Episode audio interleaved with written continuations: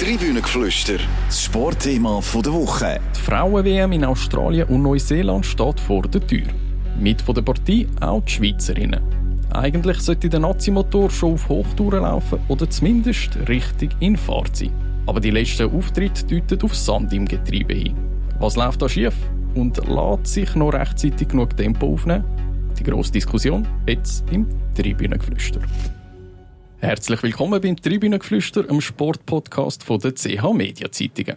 Mein Name ist Gabriel Villares und ich freue mich sehr, dass meine zwei Lieblingskollegen den Weg ins Studio gefunden haben. Zum einen Taya Balbaki, zum anderen der Raphael Gutzwiller. Salut zusammen. Hallo.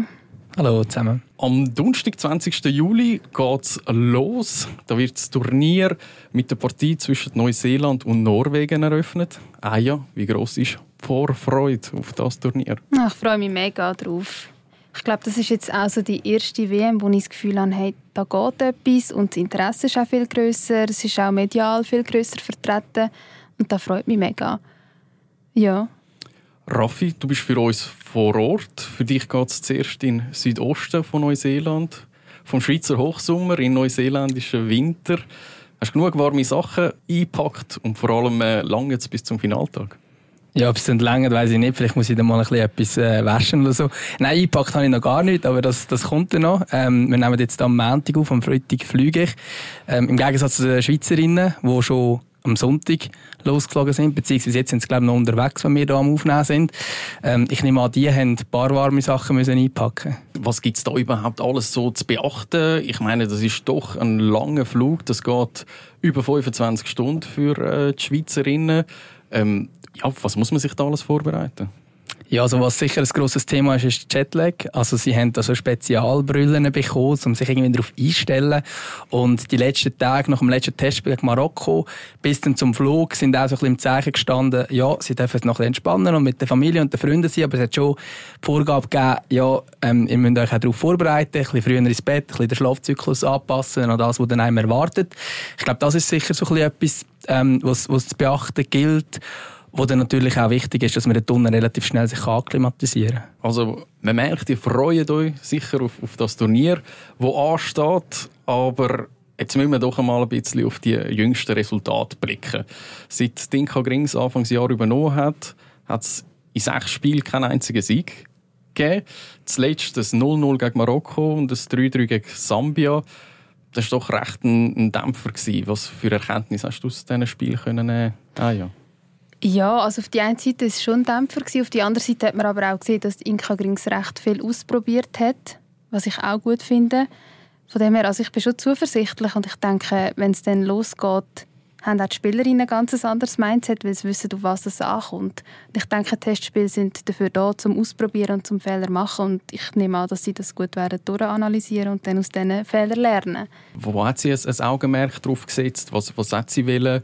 Ähm, ausprobieren? Was hat sie wollen? Wo hat sie wollen, äh, besonders Jungen eine Chance geben, wie zum Beispiel der, der Iman Böne, den wir gesehen haben im Spiel gegen Sambia? Ja, auch. Und einfach auch neue Formationen testen. Das habe ich gemerkt. Also ich glaube, sie wird schon auf ein 4-4-2 setzen. Aber sie hat auch andere Formationen ausprobiert. Ähm, ja, und ich denke, das nimmt dann halt auch viel Stabilität raus und Kontinuität. Und darum hat es wahrscheinlich auch gehappert. Also, was ich mich dort schon ein bisschen gefragt habe, vielleicht um da gerade einhaken bei dieser Formation, es werden auch die Spielerinnen ein bisschen umgeschoben. Also eigentlich am offensichtlichsten ist äh, bei Anna-Maria Cvjena-Gocevic, die sie jetzt zweimal auf, auf dem 8. eigentlich hat laufen lassen. Wir kennen sie in der Nazi eigentlich entweder als Stürmerin oder als Flügelspielerin. Beim Club in Barcelona spielt sie meistens Außenverteidigerin. Also, äh, ich glaube, dort ist die passende Position vielleicht auch noch nicht ganz gefunden worden. Finde ich persönlich, klar kann man sagen, jetzt sind es Testspiele und so, und das ist jetzt noch nicht ganz so entscheidend. Entscheidend ist, wenn es losgeht. Ich finde es aber schon ein bisschen komisch oder beängstigend, dass wir jetzt ins letzte Testspiel nicht reingehen können und sagen, hey, das ist meine Elf. Und mit denen spiele ich jetzt, wenn alles normal läuft, das Turnier, mache ein Testspiel, wo genau die Spielerinnen spielen, wo wir uns darauf vorbereiten, wie es dann nachher an der WM ist. Sondern, dass wir dann eigentlich während Spiel, so jetzt auch gegen Marokko, ist zum Beispiel dann ein Noel Maritz nicht dabei gewesen und so weiter und so fort. Lia Welti natürlich nicht, weil sie aus der Verletzung kommt. Aber dann merkst du, okay, das sind eigentlich sehr wichtige Spielerinnen, die fehlen. Züne Gotschewitsch spielt am Ort, vielleicht spielt sie dort im Turnier auch, vielleicht aber auch nicht. Also es ist dann wie noch, ich habe das Gefühl, es wird schon recht, oder ist recht viel umprobiert worden.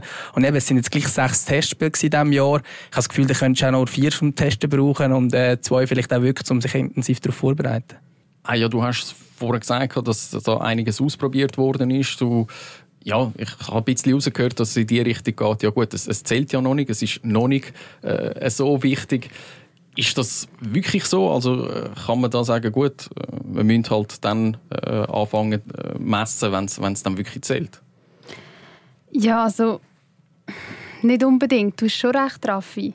Also von sechs Spielen hat man schon mindestens zwei sollen gewinnen und vielleicht gegen Ende dann vor allem die Stabilität zeigen, die man dann an der WM möchte zeigen. Und das ist jetzt halt wie nie zum Vorschein gekommen, finde ich schon auch schwierig. Aber ich kann mir vorstellen, dass sich das ändert. Das kann ich mir vorstellen. Aber ich bin jetzt auch nicht so 100% zuversichtlich nach, dem, nach all dem, was ich gesehen habe. Ich glaube persönlich, also, um jetzt so nochmal einhaken, ich habe das Gefühl, das Problem ist vor allem mit der Offensive. Also klar, klar Sami hat mit drei Goal bekommen, es ist aber auch das einzige Spiel, sonst ist man eigentlich defensiv sehr, sehr sicher gestanden. Aber nach vorne habe ich das Gefühl, fehlt es mega der Ablauf.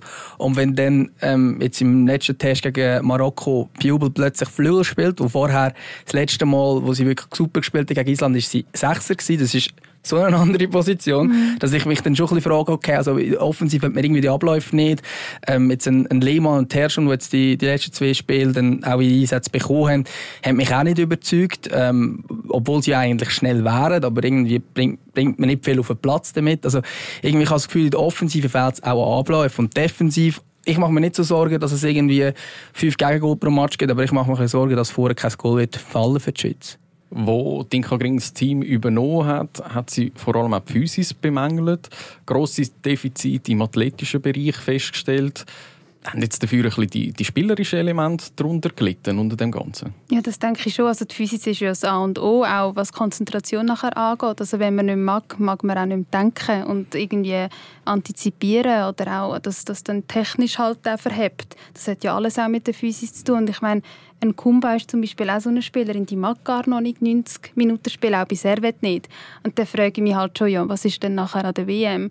Und dort herrschen dann auch noch mal andere Temperaturen etc. Also, ja, es hat schon auch die eine oder andere Spielerin, die auch keine Stammspielerin ist und wo die Physis halt extrem fehlt, aber ja. Auch nach der letzten EM ist das durchaus eine Erkenntnis, die man können haben. Ich meine, dort ist wirklich nach 70 Minuten hat man das Gefühl gehabt, jetzt ist, jetzt ist fertig, jetzt mögen sie nicht mehr. Also gegen, am krassesten war es natürlich gegen Portugal, gewesen, wo man das Gefühl hatte, okay, jetzt haben sie irgendwie aufgehört zu shooten und der Trainer hat nicht gecheckt, dass man mal wechseln sollte.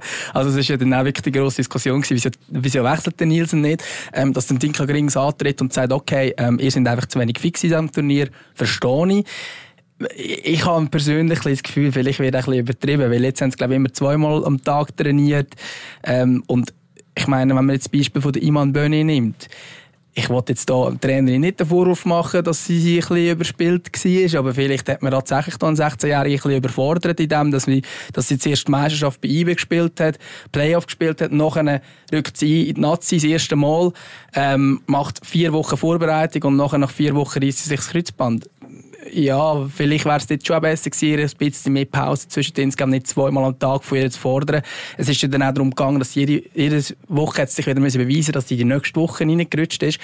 Und das ist dann vielleicht, also ich weiß nicht, klar kann, muss man eine Kondition büffeln, aber man kann glaube dann auch zu viel trainieren und Anführungsschlusszeichen zu fit sein, dass man eben nicht mehr fit ist. Mm, also dass man es dann wie bereits dann nachher die äh, darunter leidet, das stimmt schon. Und Inka hat ja ganz klar gesagt, sie möchte die Spielerinnen über ihre Grenzen bringen. Da kann man sich natürlich schon fragen, wie gesund ist das? Was geht jetzt verloren mit also Timon Böhne hat es ja geschafft ins, ins Nazi-Kader, hat sich dann äh, im Abschlusstraining vor dem Testspiel gegen Marokko das Kreuzband gerissen. Was verliert man jetzt da? Ich meine, es wäre jetzt schon so ein Überraschungsmoment gewesen, eine 16-Jährige bringen.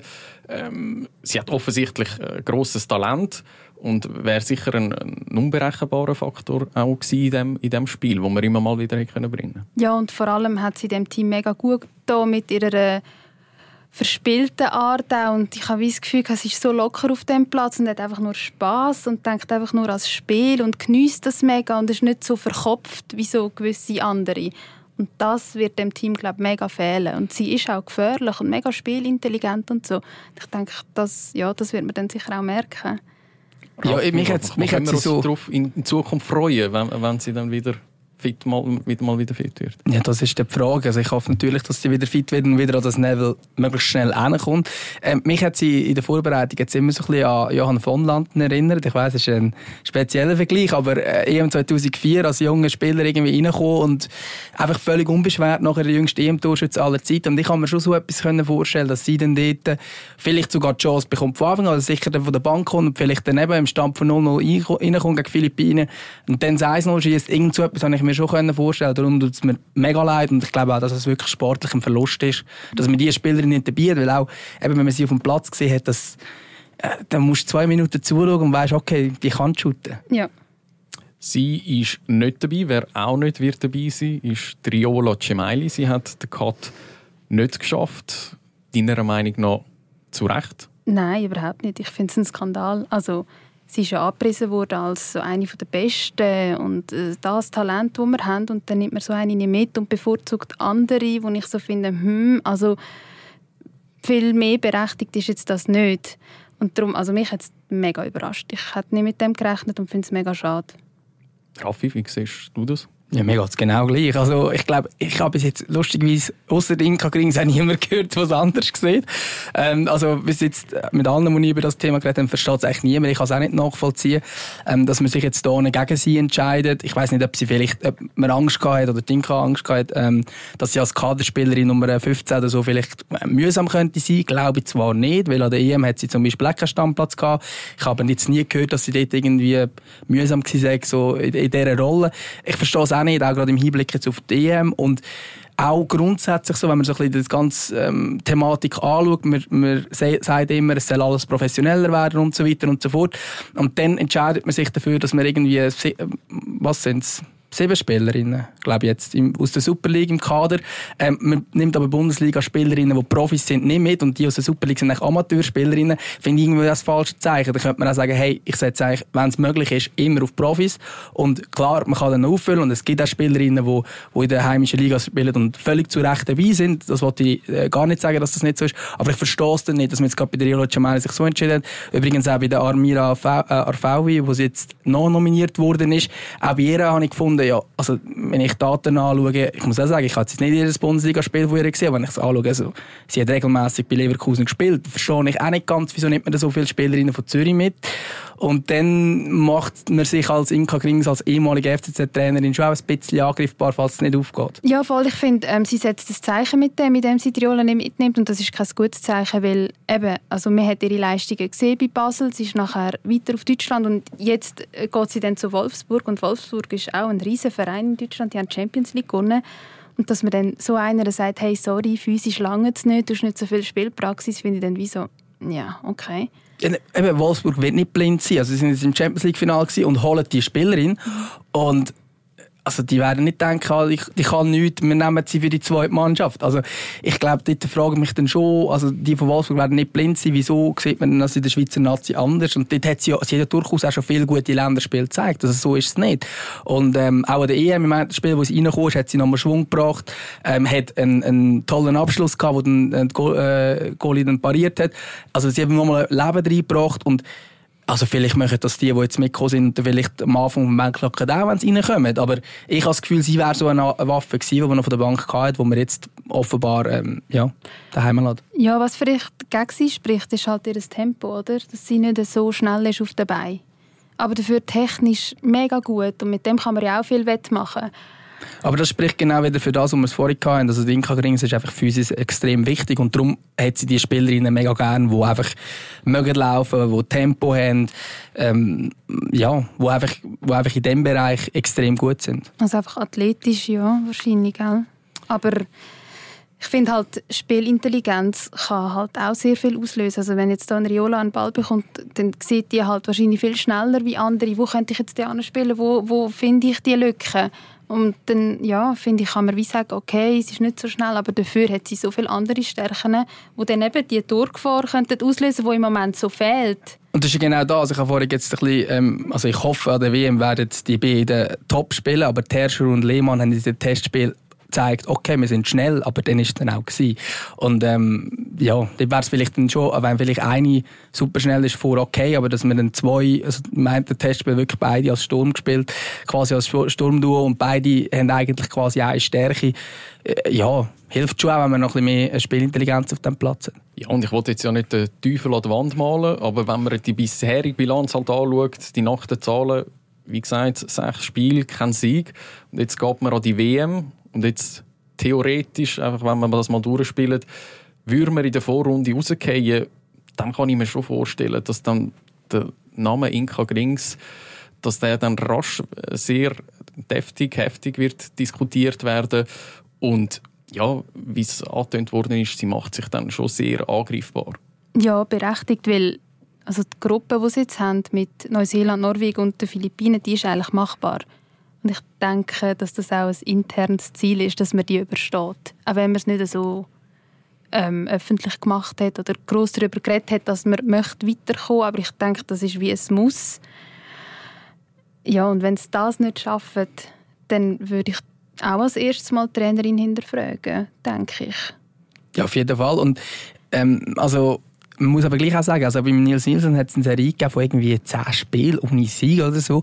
Ähm, vielleicht muss man sich dann auch grundsätzlich Gedanken machen, wenn man jetzt hier wieder äh, mit einer neuen Trainerin so eine Strudel geraten. Klar kann man dann sagen, hey, in Grings muss man vielleicht über äh, die Position nachdenken. Ich glaube, man muss schon auch nachdenken, ähm, was, was macht man denn als Verband vielleicht auch falsch? Oder wieso, wieso geht das nicht in die Richtung, wo man es vielleicht erhofft? Aber ich würde sagen, tun wir den Teufel noch nicht an die Wand malen. Vielleicht äh, sind wir in zwei Wochen, freuen wir uns darüber, dass die Schweiz im Viertelfinale ist oder so. Oder ist es in drei Wochen? Ich weiß nicht genau, ich muss es ausrechnen. Aber ja, dann ist alles wieder gut. Also ich glaube, es sind Testspiele gewesen, und jetzt schauen wir dann, wie das Turnier rauskommt. Gut, wir machen das noch nicht. Wir gehen zurück auf, auf Feld 1. Ja, du hast es erwähnt, schon Gruppengegnerinnen. Es geht los für die Schweiz am Freitag, 21. Juli, gegen Philippinen, 46 in der FIFA-Weltrangliste. Dann Norwegen, die sind auf dem 12. am 25. Juli. Und zum Abschluss gegen die Co-Gastgeberin Neuseeland. Die sind auf Platz 26. Die Schweiz ist auf dem 20. Also rein auf dem Papier ist das wirklich eine machbare Gruppe zum Achtelfinal zu erreichen? Ja, eben, ich habe es vorhin erwähnt, es ist absolut machbar, aber jetzt eben mit all diesen Veränderungen, mit der neuen Trainerin, mit der neuen Formation und all dem und dem Klima dort, ich kann mir schon vorstellen, dass es auch gewisse durcheinander bringt und ich weiß halt auch nicht, ich finde, Inka Grings schon eine gute Trainerin, die hat einen Plan, aber ich kann mir auch vorstellen, dass sie so für gewisse Frauen, ich als Frau weiß das, weil ich halt auch lange Fußball gespielt habe, dass sie wie ein bisschen so so wie streng ist und einem auch mega einschüchtern kann und dass das dann einen mega Einfluss hat auf, auf das Verhalten auf dem Feld. Das kann ich mir vorstellen, aber wir werden es sehen. Ja, ist vielleicht, also es ist der total Gegenentwurf zum Nils Nielsen, den wir äh, vorher hatten, wo maximal Lockerheit gehabt. Vielleicht haben wir ein bisschen zu locker, muss man auch sagen. Also eben, vielleicht ist auch darauf zurückzuführen dass man eben nicht top fix war an diesem Turnier. Ähm, und sie ist jetzt halt wirklich ein harter Hund. Das ist schon gar das Gegenteil. Ich glaube, sie ist halt viel ähnlicher äh, wie Voss Tecklenburg vorher. Ähm, und das ist wieder halt so ein bisschen der Stil. Und man muss schon sagen, also dort ist man auch erfolgreich gewesen. Es kann auch so erfolgreich sein. Mhm. Ich habe aber schon das Gefühl, dass es einfach sehr wichtig ist. Und ich weiß nicht, wie die, wie die Stimmung in der Mannschaft genau ist. Also ich glaube jetzt nicht, dass man da jetzt irgendwie unzufrieden ist, aber es ist halt sehr wichtig, dass man äh, vor allem äh, Ramona Bachmann, Anna-Maria Czernegocevic und Elia Welti ähm, ja, ich sage jetzt mal glücklich macht. Also die muss man auf seiner Seite haben. Und äh, sind durchaus auch Spielerinnen, also jetzt Lia Welt am wenigsten, aber äh, diese beiden können durchaus auch ein bisschen launisch sein mal. Ähm, und dort ist dann sicher wichtig, dass man, dass man auch wirklich gut zu ihnen schaut und eben nicht einfach, dass man sie dann äh, ja, einfach über, übertrainiert oder irgendwie so. Ähm, und halt eben zu, zu hart und eben halt, dass die Stimmung auch wirklich auch gut kann sein. Weil ich glaube, das, was jetzt die Spielerinnen am meisten brauchen, ist einfach Freude am Turnier. Ich meine, sie dürfen da die WM, es ist das zweite Mal, dass die Schweiz dabei ist. Ich glaube, sie müssen jetzt einfach Freude haben, wenn wir jetzt da schon Krisenstimmung machen. Das ist sicher nicht so richtig, aber sie selber müssen halt auch nicht nur Druck spüren, glaube ich. Ähm, weil eben, die Gruppe ist eigentlich schon machbar, aber eben Norwegen wird wahrscheinlich sehr schwierig. Philippinen sollte man schlagen und dann hat man Neuseeland und Neuseeland ist halt äh, also das Gastgeberland, die kann auch irgendeine Euphorie entstehen und dort hilft es dann, wenn man es dann zusammen gut und nicht einfach nur irgendwie extrem Druck verspürt. Auf welche Spielerinnen gibt es dann in der Reihe der Schweizerinnen ein Auge zu werfen? Von, von welcher erhoffst du dir jetzt so ein bisschen am, am meisten? Ja, also ich finde, man muss sicher ähm, auf eben, also die drei, die drei Namen sind sicher die besten Fußballerinnen Bachmann, Zöne-Gorcevic und Welti. Das sind sicher die Leaderinnen in diesem Schweizer Team. Und dann finde ich äh, Geraldine Reuteler eine sensationelle Fußballerin. Ich habe das Gefühl, denen, der kann man immer gerne gut zuschauen. Ähm, in der Offensive habe ich ein bisschen ein Fragezeichen. Ähm, zum einen eben, wo spielt Bachmann zu Gacevic, das ist mal die eine Frage. Und dann, wer spielt nebendran, kann tatsächlich äh, etwas bringen. Ähm, ich finde persönlich noch Serena Pubel eine, eine sehr gute Spielerin, hat eine extrem gute Entwicklung genommen. Das ist zum Beispiel eine von diesen Spielerinnen, ähm, wo auch profitiert hat von dem Wechsel. Sie beim FC Zürich, darum eben, also nicht, dass wir hier alle Super League-Spielerinnen müssten heilen. Das ist eine super Fußballerin, die ist da glaube auch, zumindest behauptet man das vor einem ganz grossen Transfer. Und und das ist jetzt zum Beispiel eine, die bringt, die bringt dann nochmal etwas Neues rein. Ich habe das Gefühl, die kann zum Beispiel etwas bewirken. Und in der Defensive finde ich zum Beispiel Luana Bühler, die jetzt zu Tottenham wechselt, ist eine sehr, sehr gute Verteidigerin. Die wird, die wird den Laden hinten hoffentlich im Griff halten. Ja, du hast es gerade erwähnt, ich freue mich auch am meisten auf die Luana Bühler. Ich bin ein riesen Fan von ihr. Ich finde sie eine super Spielerin mit einer mega guten Ausstrahlung, auch eine ruhige Ausstrahlung. Ähm, steht hinten mega sicher und auf sie freue ich mich sicher mega. Und ich als Mittelfeldspielerin natürlich auch immer auf die Lia Welt. Ich finde, die macht das, die ist so abgeklärt und es ist immer eine Freude, ihr zuzuschauen. Apropos Lia Welti, sie ist äh, Kapitänin von dem Team. Sie hat Anfang April hat sie sich aus persönlichen Gründen äh, ist sie vorzeitig abgereist ähm, vom Nazi-Zusammenzug, hat dort äh, persönliche Gründe geltend gemacht und dass ihre mentale Gesundheit sehr gelitten hat. Zehn Tage später ist sie dann wieder auf dem Platz gestanden. Muss man sich da Sorgen machen oder ist das wieder ist das alles weg?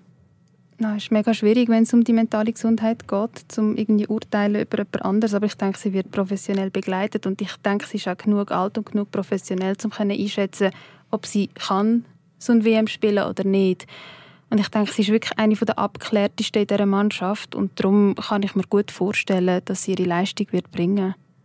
Glaube ich auch. Ich glaube, das ist eher Frage, das Fragezeichen, wie fit das sie effektiv ist, weil sie hat ja dann nach dieser Pause hat sie sich dann verletzt, ähm, hat jetzt auch Testspiel nicht können mitmachen. Ich glaube, das ist dort noch die grösste Frage. Ähm, ich glaube, sie hat dann, sie, so wie sie gesagt hat, hat das mit der mentalen, sie hat eigentlich nichts mit dem Fußball zu tun gehabt, es war etwas Privates gewesen, hat aber natürlich dann gleich irgendwie reingespielt. Ich glaube, es ist dann auch nicht also ist schwierig zu sagen, aber es kann man schon vorstellen, dass es durchaus auch einen Einfluss auf die Verletzung gehabt hat. Ähm, ich habe sie dann auch noch gefragt, wo wir mit ihnen so ein bisschen reden können, ob das vielleicht sogar ein Vorteil sein könnte jetzt für sie persönlich, dass sie so ein bisschen wie aus dem Schaufenster leicht raus ist äh, durch die Verletzung. Sie hat gesagt, nicht wirklich, weil ja, wenn du Reha musst machen und so, ist das auch nicht unbedingt so, ähm, dass das jetzt ein mega Vorteil ist. Aber also ich glaube, vor allem das ist die Frage und ja, sie ist halt so Musterprofi, darum hat sie das dort überhaupt öffentlich gemacht. Ich glaube, die meisten anderen Spielerinnen oder Spieler würden dann halt einfach sagen, ja, ich bin leicht angeschlagen, ich reise jetzt ab. Es ist um ein Testspiel in der Nazi gegangen und nachher hat sie mit dem Club abgesprochen, ähm, eben irgendwie zehn Tage frei gehabt oder so, aber es ist jetzt nicht wahnsinnig viel gewesen, sie hat eigentlich nichts verpasst, außer ein paar Trainings, also sie hat, und eben ein Testspiel. Ähm, und das zeigt aber halt auch, wie sie tickt, weil sie hat das Gefühl gehabt, sie hat eine Verantwortung gegenüber dem Schweizer Nationalteam, sie muss doch als Captain immer dabei sein und immer vorangehen und und hat, das, hat sich dort nicht im Stand gefühlt und hat gefunden, hey, ich brauche eigentlich eine Pause. Und dass sie es so öffentlich gemacht hat, ist eigentlich wie so ein bisschen zeigt, wie professionell das sie eigentlich denkt. Und ähm, ich glaube, wenn sie sagt, ähm, ich werde sicher auf diesem Platz stehen, das hat sie jetzt so kommuniziert, dann wird sie auch dort auf diesem Platz stehen. Und ähm, sie wird mit diesem Druck können umgehen. Bei ihr habe ich da am wenigsten Angst. Gibt es sonst irgendwelche Fragezeichen, die man hat, wo, man, wo du dir erhoffst, dass gewisse Spielerinnen können in die Presse springen oder eben vielleicht denen ihren Stern kann aufgehen an diesem Turnier? Hey, es gibt immer wieder Überraschungsmomente. Ich kann jetzt gerade niemanden konkret erwähnen, wo ich jetzt sage, hey, vielleicht passiert da irgendein Wunder oder so. Aber ich denke, wichtig ist, dass sie alle zusammenhaben, dass sie, ähm, dass sie an das glauben und dass sie vor allem auch einfach im Hinterkopf haben, wie geil das es wäre, wenn sie weiterkommen, für, für auch hier, für die Schweiz und für das Interesse in diesem Land. Dass es nicht immer heisst, ja gut, wir würden sie ja schon gerne unterstützen, aber die kommen ja nie weiter, die verlieren nur. Und so könnte man im Volk halt, oder den Fußballfans da wie auch etwas zurückgeben und das fände ich mega schön. Wie wichtig wäre das auch im, im Hinblick auf, auf die Zukunft, auf die Frauen-EM, die im eigenen Land im, im 25 Jahr steht, um eben den Schwung können mitnehmen Ja, extrem wichtig. Das ist jetzt wie schon mal die erste Vermarktung von dem Team. Und wenn sie jetzt abliefern, dann können es viele wahrscheinlich kaum erwarten, denen zuzuschauen und sie mal live zu sehen im eigenen Land. Ja, und das merkt man auch, wenn man jetzt an diesen Länderspielen ist. Es sind eigentlich immer mehr, also in den letzten Jahren sind es immer ein bisschen mehr Leute geworden. Inzwischen hat es wirklich auch viele, wo, wo man wirklich als Fans kann bezeichnen kann. Vorher ist es häufig dann so ein bisschen Familie und Freunde auf, auf den Tribünen. Aber jetzt hat es wirklich immer mehr, die dann auch, also nach dem Match, es ist, äh, ich habe das Gefühl, es ist fast krasser als bei den Männern, was da, was da an Autogrammwünschen und an Selfie-Wünschen rum ist, ähm, von, von Kids. Also es ist wirklich es ist extrem am Wachsen. Und ich glaube, gerade die jungen Fans, ähm, oder vielleicht auch alle anderen, aber sicher auch die Jungen kann man gerade abholen durch den sportlichen Erfolg. Ich glaube, wenn man sich mal erinnern, was los war bei den Männern, sie mal ins Viertelfinale gekommen sind, an der EM, dort war ja die Hölle los. Gewesen eins zu eins wird es natürlich bei den Frauen nicht sein, aber ich glaube schon, dass das sehr viel kann auslösen kann. Und wenn man jetzt hier in der Gruppe rausgehen äh, Worst Case, und ich hoffe, dass, eben, dass wir jetzt hier zwar negativ reden in diesem Podcast, aber dass es dann jetzt rauskommt, ähm, dann würde das natürlich am ganzen, an der ganzen Euphorie, die ein bisschen am Entstehen ist, schon ein bisschen in einen Dämpfer rein, reinbremsen. Ähm, und ich glaube, zum Beispiel das eine Länderspiel war gerade nach der Vergabe für die EM 2025 äh, zu Luzern und dort hat man so richtig gemerkt, hey, es ist irgendwie Euphorie los. Von dem habe ich jetzt ein bisschen weniger gespürt jetzt in den letzten zwei Testspielen, eben weil es vielleicht auch ähm, ja, halt nicht nur sportlich dann mega funktioniert hat. Ich glaube aber schon, dass da ein bisschen etwas kann gehen und dass das wirklich auch etwas für die Zukunft kann beeinflussen das Turnier. Gut, zum Abschluss von dem Gespräch wollte ich natürlich von euch noch einen Tipp abholen. Und zwar wollte ich wissen, wie weit kommt die Schweiz einerseits und aus welchem Land kommt der Weltmeister? Okay, ähm, Weltmeister, denke ich, wird Frankreich. Und die Schweiz kommt bis in Viertelfinal. Ja. Raffi, gibt es bei dir vielleicht ein bisschen einen, anderen, ein einen exotischeren Tipp? Vielleicht äh, Vietnam, Haiti? Und, äh, hey, nein, äh, Jamaika ist noch dabei. Ich bin grad, ich bin grad, also zum einen der Schweizer Tipp, den, den kann er geben. Das ist, ich sage äh, Achtelfinal. Ich sage, die Gruppe wird man bestehen und nachher wird es dann schwierig. Ähm, Hey, ich bin glaube im Fall bei England.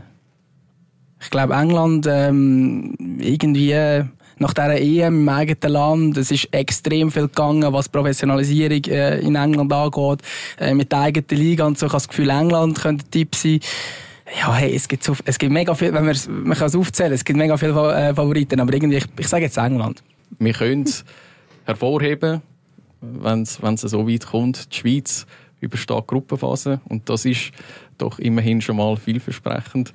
Ich danke euch vielmals für das Gespräch, Aya und Raffi. Danke auch. Danke dir. Wenn euch das Tribünengeflüster gefallen hat, dann könnt ihr es gerne beim Podcast-Anbieter von eurem Vertrauen abonnieren und bewerten. Eine schöne Woche zusammen. Tribünengeflüster, das Sportthema der Woche.